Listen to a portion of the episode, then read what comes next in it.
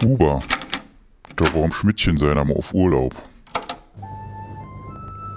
Und so begab es sich, dass Holm und Kuba sich aufrefften, um die Geschichten der 24 Landnerds zu verzählen.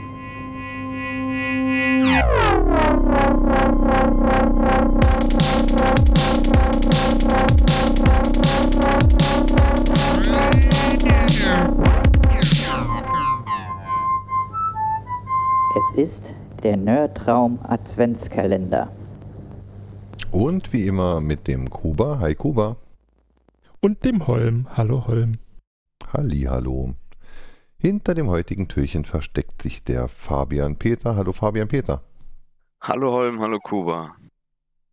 Oder soll ich sagen, der DevOps-Mann? Dr. DevOps, der Container-Trainer, hat mich der, der Marco Gabriel mal genannt. der Nee, Container Fabian, Fabian ist super. Fabian ist super. Fabian, wer, wer, wer bist du? Jetzt haben wir schon gesagt. Wer bist du und was machst du?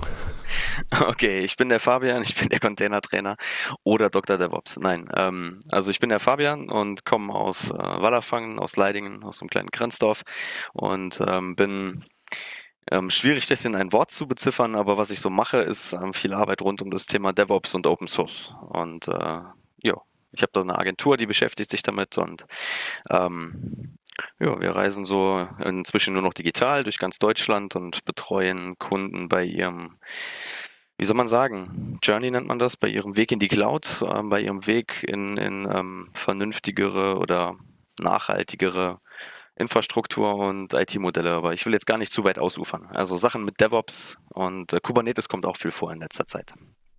Aber eigentlich bist du ja mh, so ein, so ein, oder warst du, kommst du aus dem Bereich ähm, ähm, Informatiker, Informatik-Handwerker, also Fachinformatiker.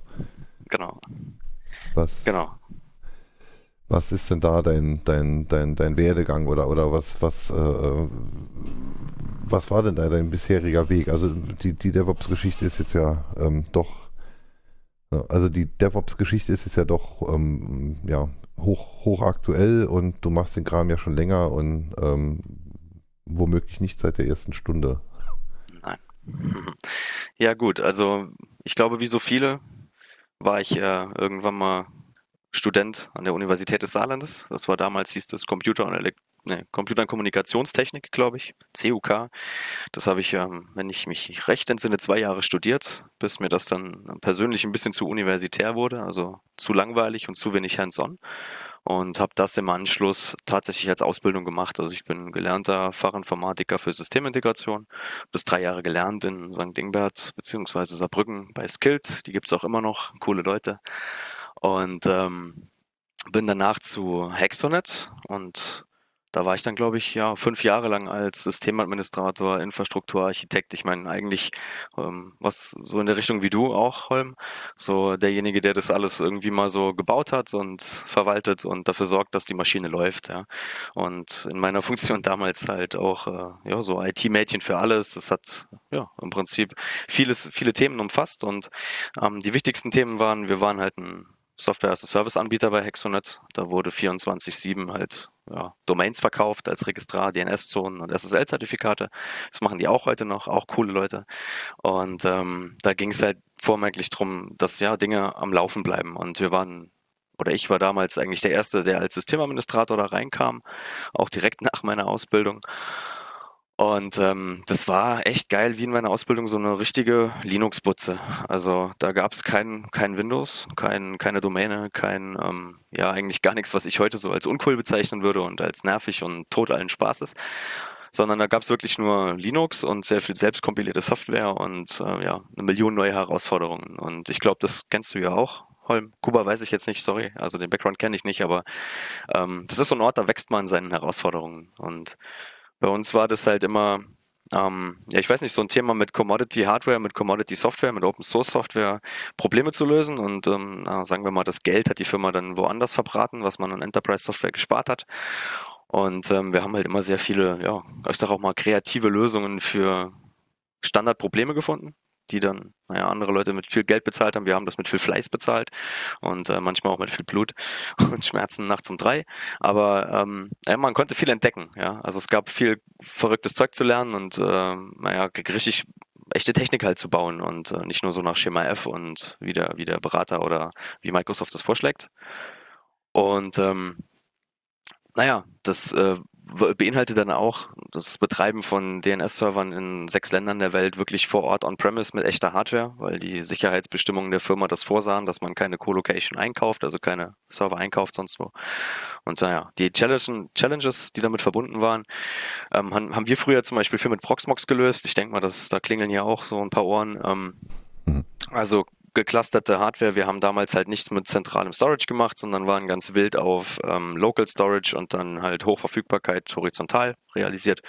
Wir sind irgendwann von OpenVZ auf LXC umgestiegen und das war für mich so ein Punkt, ähm, sag mal, da hat mir die Welt schon ein bisschen mehr Spaß gemacht und das war auch letzten Endes für mich so der Absprungpunkt nach äh, fünf Jahren Hexonet, wo es dann ähm, für mich hieß, äh, ja, okay, ich mache mich jetzt selbstständig und war das Thema Container und wie orchestriert man halt Infrastruktur und wie automatisiert man so diese ganzen Pain in the Ass Dinge wie Monitoring, ähm, Visibility und naja, all diese Dinge, die man als Systemadministrator von großen Systemen so gerne hätte, wie automatisiert realisiert man das halt, naja, möglichst effizient mit möglichst wenig Schmerzen und seit neuestem sage ich halt auch tatsächlich ähm, in der Form von so einer Art Infrastructure as Code, weil, ähm, naja, ich gelernt habe, auch wenn ich eigentlich so ein Systemadministrator, so, ein Kellerkind-Operator bin, dass äh, viele Features aus der Welt der Entwickler, wo es halt wirklich um Versionierung und, und ähm, Deklaratives geht, doch echt gut sind, ja, wenn man also auch nicht auf Servern rumfuscht, weil man gerade Bock hat, sondern das irgendwo in Automatisierungsworkflow gießt. Wenn man im Team zusammenarbeitet, mit mehreren Leuten, macht es halt einen riesen Unterschied. Und keine Ahnung, diese, diese Gedanken oder diese Philosophie ist ja jetzt nicht neu, ist ja alles, ähm, gibt es ja einen Haufen Leute auf der, der, anderen Seite der Welt, in Amerika und Co., die nennen das dann halt irgendwie DevOps und Infrastructure as Code und da gibt es einen Haufen verrückte Wörter für. Ähm, mit der Cloud kam da sehr viel Bewegung rein und als ich, naja, Hexonet dann verlassen habe, war für mich so die Frage, was tue ich jetzt? baue ich halt weiter irgendwelche Linux-Kisten zusammen und vernetze die wie früher oder na, springen wir halt mal in diese Welt der Container und APIs und weiß ich nicht was, coolen Automatisierungsworkflows und finden mal raus, was kommt. Tja, so bin ich da du, gelandet. Also du kamst aber aus dem, also in, in, in, während deiner Ausbildung hast, hast, du dann aber schon doch noch, also das war ja vor, vor der Hexonet, äh, da hast du ja schon noch Windows-Clients installiert oder einen Drucker ins Netz gehoben und so die ganzen ja, langweiligen klar. Dinge ich, ich war, Ich war ein richtiger Azubi, klar. Also, also ich habe alles gemacht, was man machen muss, ne, um zu lernen, wie bitter die Welt sein kann und um äh, auch hohe Ziele sich zu stecken, was man alles nicht will. Ähm, Ausbildung, wie gesagt, bei Skilled war auch super ähm, vielfältig. Das war ja jetzt eine ganz andere Welt. Es war ein wirklicher Dienstleister. Also da hat man keine Ahnung, einen großen Kundenstamm bedient, in verschiedenster Größe. Ähm, während Hexonet ja so eigentlich Inhouse IT war, ähm, mhm. wo ich ja auch bewusst hin bin. Aber klar, beim Dienstleister siehst du natürlich noch mehr Schmerz und noch mehr Leid und da kamst du natürlich auch am Enduser nicht vorbei. Und da stellt sich klar immer die Frage, äh, wir haben damals echt viel mit, Win mit Linux gelöst. Also da gab es schon ähm, Thin-Clients und, und Samba-Domänen und solche Dinge. Aber auch Skilled ist da, glaube ich, immer mehr. Aber halt trotzdem das Norton Internet Security Paket. trotzdem nee, den ich fast nicht. PPD 5, äh, PCL 5 Treiber für den Drucker oder so ein Quatsch. Ja, auf jeden Fall. Also Drucker war ein großes Thema. Auch das Wechseln von Walzen an diesen alten Kyocera-Dingern. Ja, also klar, ich, keine Ahnung, war eine, war eine coole Zeit. Also ich weiß heute viele Dinge nur, weil es damals so wehgetan hat. Ne? Aber was soll man sagen? Habe ja. ich alles auch hinter mir. Deswegen gehe ich da heute weite Wege, damit ich es nicht mehr tun muss. Da, da, da, wollte ich, da wollte ich nämlich halt drauf, drauf hinaus, ähm, ähm, ja, weil, weil ich genau diesen, diesen, diesen ähm, Weg des Anderssehens oder den, den Weg des Gesinnungswandels im Endeffekt, also ich, ist man jetzt derjenige, der, ähm, der gewohnt ist, 15 Kilo schwere Geräte durch die Gegend zu, zu ähm, tragen und ähm, Stecker richtig rum einzustecken und die Windows-CD richtig rum einzulegen, geht man dann halt weiter zu dem, zu dem, ja, wir haben hier ein paar Skripte und ein paar Cronjobs und ein paar Perl-Skripte und mit denen machen wir jetzt dann halt, haben wir jetzt vor 20 Jahren die Welt erobert und jetzt sind wir dann irgendwie auf dem Punkt, äh, ähm, mir doch egal, welche Hardware da ist, äh, äh das interessiert mich alles gar nicht. Ich, ähm, ich denke mir jetzt einfach eine idealisierte Serverwelt aus, bringe die zu Papier, klicke auf, äh, tippe Make ein und danach geschieht's. Ja. Das Thema finde ich halt interessant, darum habe ich auch gefragt, ob du auch mal mitmachen möchtest. Ist jetzt halt eine tiefe Nerd-Folge im Vergleich zu manch anderen. Echt? Okay. Äh, du solltest vielleicht, du hast jetzt ähm, schon mehrfach die, deine ehemaligen Arbeitgeber genannt, aber deine eigene Bude, dessen Namen hast du uns noch nicht verraten. okay, ja, ich wollte um das Thema schamlose Werbung noch ein bisschen rumschiffen. Nein, Ähm, nein, das passt schon. Gut, okay, cool. Also ähm, wie gesagt, ich ähm, habe eine Agentur in dem Bereich. Also wir machen, wir, wir nennen das Softwarestrategie, ähm, tatsächlich aber im Bereich ja, cloud-nativer Entwicklung, Workflows, ähm, Teambildung, alles was das Thema DevOps, Kubernetes und Infrastructure as Code angeht, bieten wir halt Beratung, Workflows, Workshops und inzwischen halt auch Software an, also ähm, Open Source Software, die wir zur Verfügung stellen, die wir mit unseren Kunden zusammen ähm, entwickeln. Und ähm, um halt ja tatsächlich deren Probleme zu lösen und wir pflegen die dann zum Beispiel weiterhin als Open Source Komponente, die wir dann halt auch mit einer Community teilen. So und ähm, die Firma, also unsere Agentur heißt P3R, so wie Peter, ähm, so wie Kubernetes, kurz K8S heißt. Wir haben da schamlos geklaut und ähm, ja, viel mehr gibt's da gar nicht zu sagen. Also wenn man sich was anschauen will, gibt's es unter p3r.one und äh, wir sind ansonsten, ja, da zu finden im Internet. Da findet man, wie man uns findet und in Slack und per E-Mail und so. Wo es auch noch nette Informationen dazu zu finden geben wird, das ist bei Sentonic, abgekürzt Z6C. Äh, ähm, weil wir ja in dem in der noch nicht veröffentlichten Podcast-Plattform ja auch jetzt schon einige Stunden äh, Sentonic DevOps äh, aufgenommen haben. Und da ja wirklich vom, vom leeren Plattform Hello World in Docker bis zum fertigen Terraform, der fertigen Terraform-Infrastruktur mit Swarm und erzähl du es. Okay. Ich kann es ja mal erzählen. Also auch wieder ganz schamlos ähm, eines der Open Source Tools, das wir veröffentlicht haben. Das ähm, heißt Apollo inzwischen und ähm, beschäftigt sich im Prinzip mit dem Lifecycle von, ähm, naja, ich nenne das jetzt mal Compute-Plattformen. Das ist ein bisschen komplizierter. Ähm, äh, wenn man jetzt ein reiner Systemadministrator ist, in meiner Welt zum Beispiel bei Hexonet war das Thema, wir bringen halt Custom Software vorne zum Kunden hin, war halt das eine Ding. Also wir haben natürlich auch Infrastruktur betrieben, um unseren Betrieb aufrechtzuerhalten. Also wir hatten auch äh, PCs, die wir warten mussten und wir hatten auch, ähm, weiß ich nicht, Accounting-Systeme und mussten auch S-Firmen aktuell halten und so. Aber unsere Hauptaufgabe war in der Regel halt, dass unsere Server liefen und dass darauf die Software lief und dass das alles safe war und dass die Datenbanken liefen und dass der Kunde vorne halt unsere, naja, Interfaces bedienen konnte. Und ähm, die Challenges, die sich auch dabei stellen, sind halt natürlich, wie, wie orchestriert man Updates? Das war bei uns damals ein sehr kritisches Thema und damit sind wir auch, glaube ich, naja, viel zu lange zu stiefmütterlich umgegangen. Da liefen halt Kisten noch auf Debian 3 und das war 2000, weiß ich nicht, 17. Ähm, aus der Not gedrungen. Ich meine, auch da, denke ich mal, klingeln überall Glocken. Der eh, alte XP-Rechner, auf dem noch irgendein Druckertreiber läuft, der den Labeldrucker bedient oder was auch immer. Das hat man in der ähm, SAS-Welt, wie ich das jetzt mal nenne, auch. Und ähm, für mich war halt immer die Frage, will man jetzt zum Beispiel ein ganzes Team beschäftigen oder einen ganzen Administrator nur, um jetzt ein paar Rechner am Laufen zu halten, die im Prinzip eine Art Software betreiben. Also eine Datenbank, ein bisschen Frontend und ein bisschen Backend-Dienste. Und ähm, ich nenne das jetzt mal wirklich Backend-Dienste und so, weil eigentlich ist es nichts anderes. Heute gibt es dafür halt dann so Dinge wie Docker und ähm, Plattformen und Kubernetes und all solche Dinge. Aber auf jeden Fall ähm, die Frage, die sich halt für mich gestellt hat, war, wie kriege ich denn das jetzt hin, dass man nicht unbedingt ein ganzes Team an, an, an so Leuten wie ja, mir oder dem Holm braucht, um einfach sagen zu können, ich habe hier eine relativ betriebssichere und gerne auch aktuelle und äh, gut funktionale Plattform, wo ich halt auf eine moderne Art meine Software deployen kann. Aber ich will jetzt damit halt nicht unbedingt zu Amazon oder Google Cloud oder sonst was rennen und da halt 80 Euro pro Monat für eine VM bezahlen mit 4 GB RAM, sondern, naja, vielleicht möchte ich das auf Commodity Hardware machen, vielleicht will ich das bei Hetzner machen. Ich mache das super gerne bei Hetzner, also Shoutout an die. Ähm, aber die Frage war halt, wie kann ich es jetzt irgendwie hinkriegen, einen Weg zu automatisieren, der es normalsterblichen Softwareentwicklern ermöglicht oder gerne auch Teams, mal ihre ähm, Infrastrukturen und Plattformen mehr oder weniger selbst zu betreiben, mit minimalem Aufwand. Und aus der Idee raus ist dann relativ viel Automatisierungslogik ähm, entstanden, die sich rund um Terraform, Docker, Docker Swarm, ähm, Ansible ganz viel dreht, inzwischen auch Python.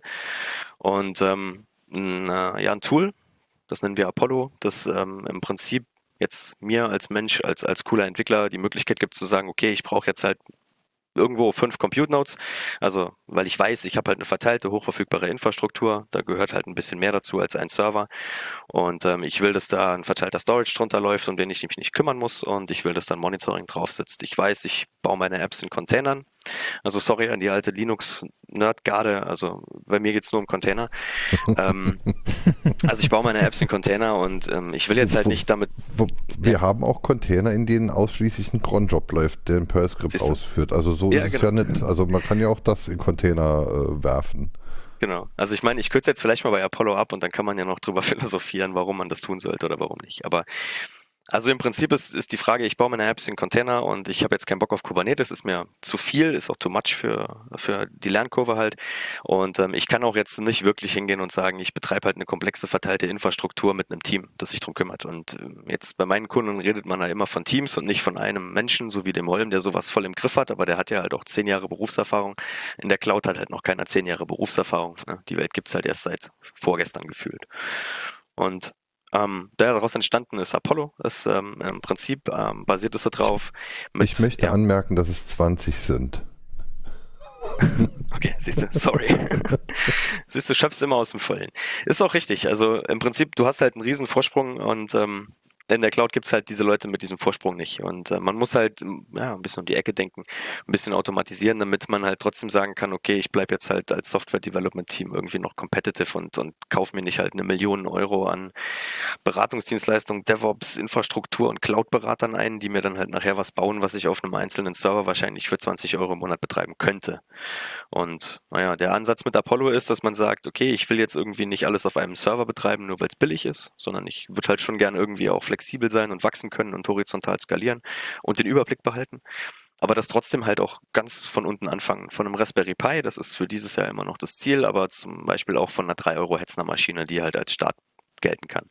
Und auf dieses Konstrukt, auf der Apollo, kann man dann im Prinzip seine Container werfen und ähm, das in seine CI-CD-Workflows integrieren. Ähm, Inzwischen sind wir halt auch ein bisschen ähm, weiter. Also für den Holm habe ich da tatsächlich was entworfen, dass man halt das Ding als Registry benutzen kann und pusht seine Container direkt dahin. Ich hoffe, man kann mir noch folgen, sodass die direkt auf dem Ding gestartet werden, ähnlich wie Heroku.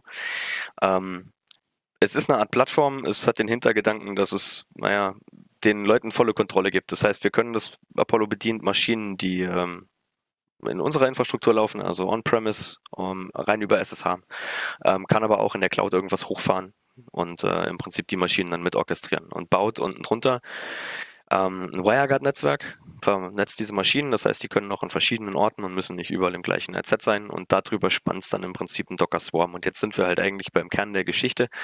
Es geht halt um Container-Orchestrierung, ähm, die nicht Kubernetes ist, die gleichzeitig aber Open Source ist und einen deklarativen Workflow hat. Und es ist dann so, Apollo beschreibt man und sagt, ich hätte gern einen Manager, drei Worker und äh, die sollen so und so viel Gramm haben und da soll dann ein Backup gemacht werden regelmäßig, da soll eine Garbage Collection die gestoppten Container runterwerfen, also all die Dinge, die man halt in so einem Lifecycle braucht.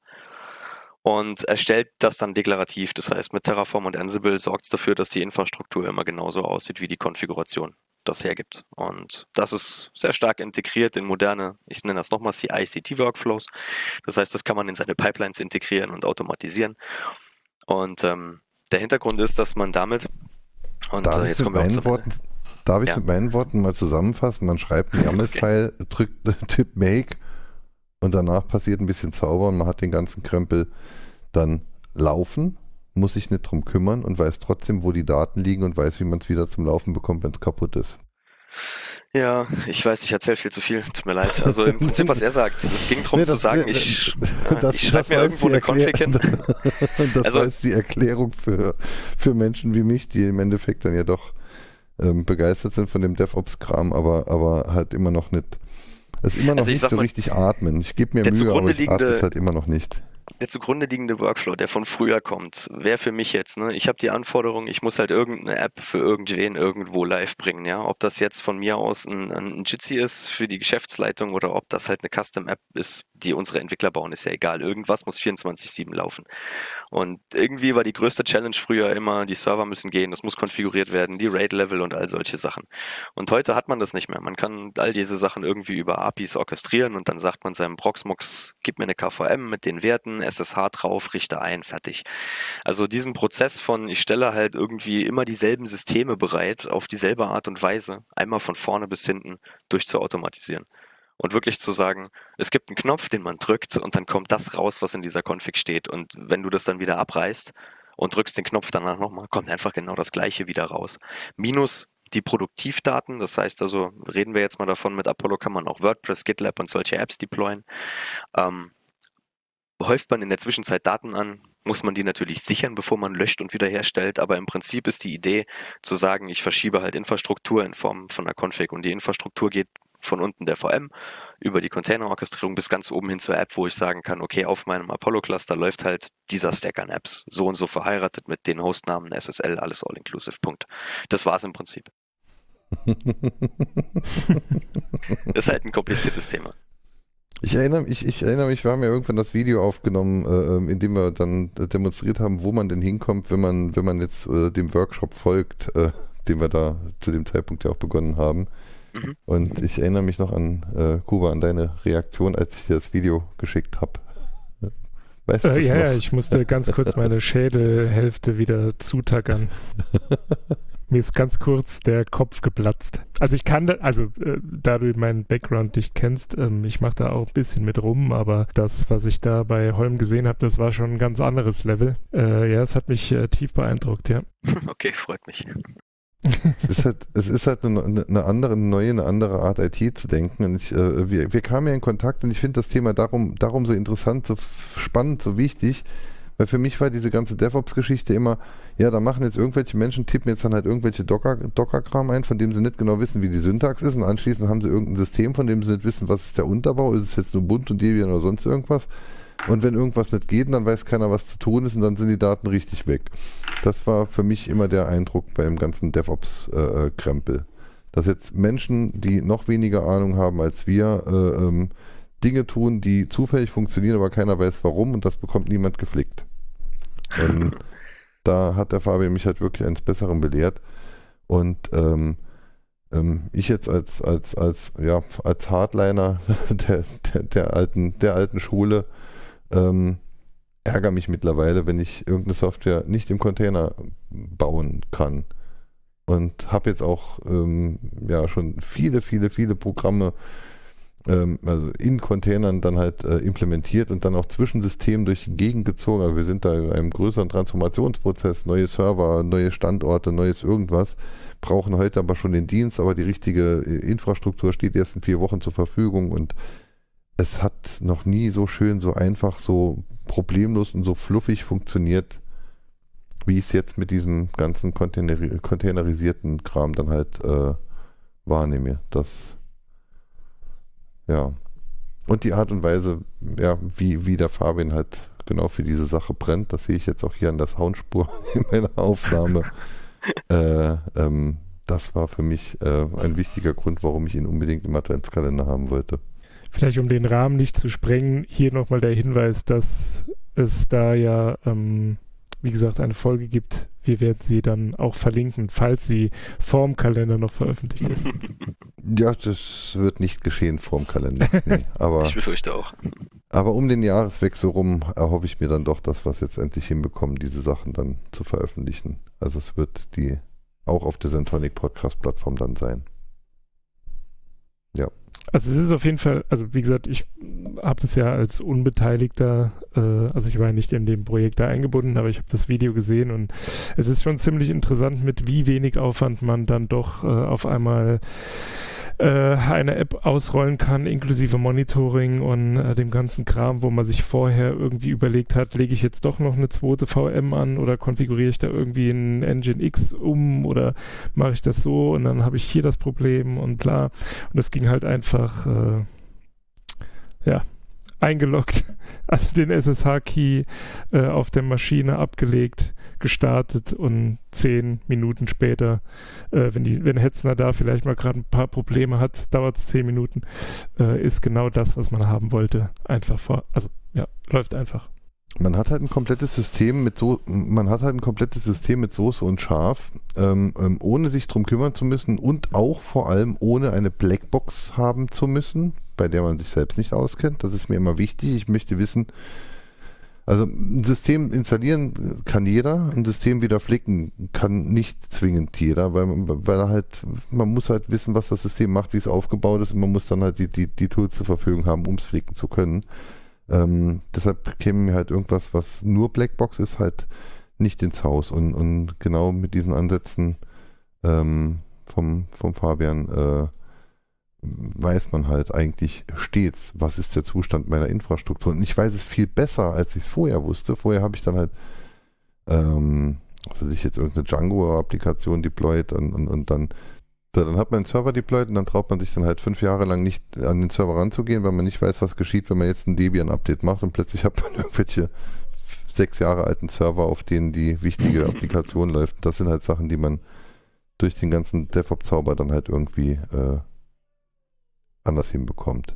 Ähm, das Apollo selbst ist quasi eine Verwaltungsschicht, um hier diese Docker Swarm mhm. Dings zu machen. Ja. Nee.